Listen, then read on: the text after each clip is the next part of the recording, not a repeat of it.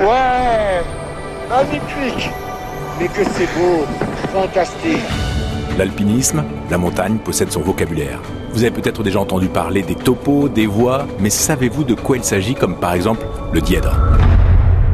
Un dièdre, ça c'est une figure de montagne, c'est-à-dire c'est un, pan de montagne, euh, on va dire, comme un livre ouvert à, 90 degrés. Donc c'est une falaise verticale et donc vous savez un livre ouvert à 90 degrés. Il faut grimper en mettant euh, les mains et les pieds dans l'angle de chaque côté en opposé. Donc c'est des figures très techniques. Expliquez-nous le crux. Crux, c'est-à-dire croix en fait entre guillemets. On va prendre une voie à Sauge en Mayenne. Vous avez euh, la voie, on va prendre l'araignée, la voie de l'araignée, qui est une voie bien connue à Sauge. au milieu, vous avez le crux, c'est-à-dire que c'est le passage clé de la voie. C'est-à-dire que et bah, c'est le, le, point dur où faut pas se louper quoi. Alors vous pouvez avoir plusieurs crooks dans une voie, mais généralement euh, quand on parle du crook, c'est l'endroit où, c'est compliqué. Mais alors qu'est-ce que le topo? C'est un guide qui définit euh, toutes les voies euh, qu'on peut qu'on peut faire. Donc il n'y a pas de topo sur l'Everest, mais par contre si on parle des, des, falaises à Sauge, donc en Mayenne. Donc il y a bien un topo qui répertorie toutes les voies d'ascension. Donc la voie, c'est un itinéraire en montagne. Donc la voie normale de l'Everest, la voie népalaise, la voie tibétaine, la voie nord-nord-est, etc., etc. Donc on parle de voies.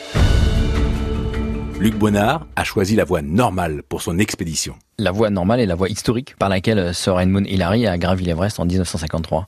Donc euh, ouais, il y a un côté mythique hein, quand même à gravir la voie la, la, voie normale.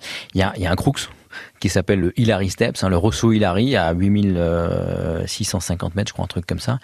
Ça reste très très compliqué pour 90% euh, des gens qui tentent l'Everest parce qu'ils n'ont pas l'habitude de passer ce genre de surplomb un peu euh, en mode artificiel, en tirant sur les cordes avec les fameuses poignées jumardes. C'est effectivement un passage qui peut qui peut être bloquant pour un certain nombre de personnes. Oui, il y a des passages difficiles. Je pense entre autres à des échelles qui passent sur des crevasses. ça, c'est plus impressionnant que difficile. C'est un petit peu délicat parce que effectivement, traverser des crevasses qui font 80-100 mètres de profondeur sur 6, 7, 8, 10 mètres de large, avec des échelles qui sont posées en travers. Bon, il y a des cordes pour se tenir sur le côté. Échelles mais métalliques, métalliques hein, hein, et avec des crampons aux pieds, c'est un peu rock'n'roll. Mais une fois qu'on en a passé deux, on a compris comment ça marchait et, et ça vient assez vite. En fait, il faut bien poser les pieds sur l'échelle. Faut, faut pas aller trop vite. Faut être concentré avec le vide qui est en dessous. Non, c'est extraordinaire de traverser ces crevasses euh, sur une échelle. On se dit bon, il fallait l'inventer quand même ce truc-là.